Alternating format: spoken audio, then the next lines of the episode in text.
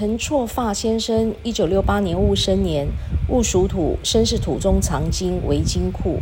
你的大姓耳东辰呢是天克又地冲，因为阳边一边呢都是破掉的。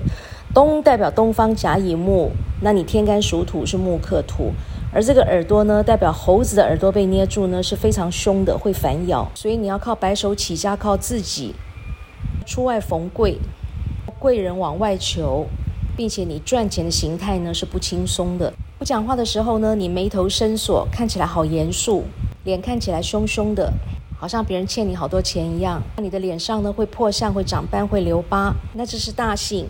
你的名字错发，中间这个错字呢，代表人际关系，代表感情事。这个错字呢，很少人在用，几乎没有人会念，所以说是一个标准的冷僻字。用到冷僻字，代表孤独、孤僻，也代表呢会被人排挤。而我们中间的字，刚才说过了，是代表人际关系，代表感情世界。所以用到孤僻字，代表付出一切呢，通通没结果，就是非常不好的意思。并且这个错字呢，上面有一个两脚交叉要逃命的字根。对于猴子来说，猴子两脚交叉叫做心猿意马，心不定，所以你做事情非常的估摸，非常的龟毛，非常吹毛求疵，优柔寡断，犹豫不决。碰到事情要做决定的时候呢，你会反反复复，思前顾后，抓住怕死，放掉怕飞，既期待又怕受伤害，很难下决定。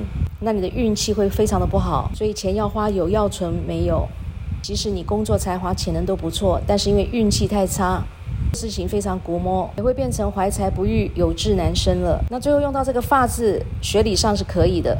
发字土跟土比旺，这个王字部首拆开两个土，土又生猴子的金，所以这个“发”字学理上是可以用的。这虽然学理上可以用，名字上有人用到“发”的还是不多，很多人都不会念。